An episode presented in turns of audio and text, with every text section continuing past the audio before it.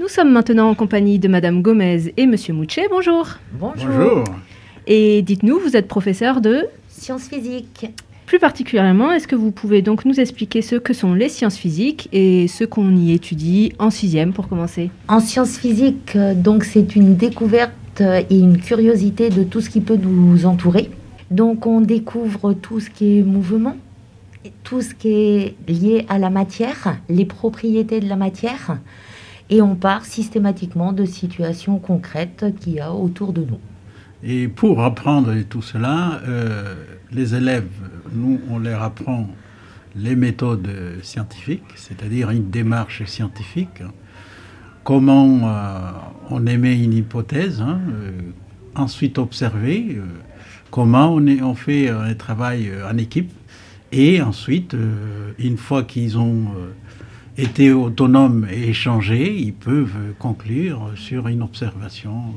Très bien, donc on fait des expériences ou pas dès la sixième? Si, on fait des expériences, puisqu'on a une heure et demie, dont une heure chaque semaine, et une heure en groupe tous les 15 jours.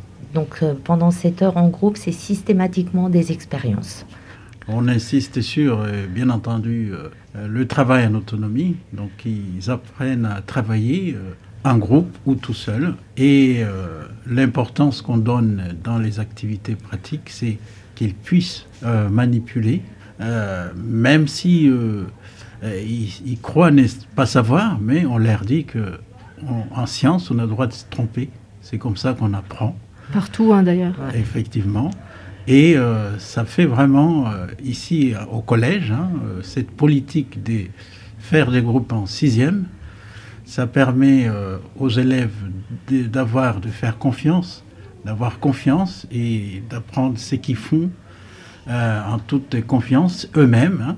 Donc vous avez déjà beaucoup parlé d'autonomie. Quelles sont, euh, selon vous, les autres qualités qu'on attend d'un élève de sixième, notamment en sciences physiques? La curiosité, accepter de se tromper et de pouvoir rebondir. C'est-à-dire qu'il n'y a pas d'erreur. On se construit sur l'erreur mais ce qu'il faut surtout, c'est avoir une volonté de poursuivre jusqu'à réussir à trouver une solution. Persévérance. Persévérance. Persévérance. Ah bah, je crois qu'on a fait le tour. Merci d'être venu jusqu'à notre studio et puis euh, à bientôt. Merci, Merci. à vous. Au revoir. Bonne journée.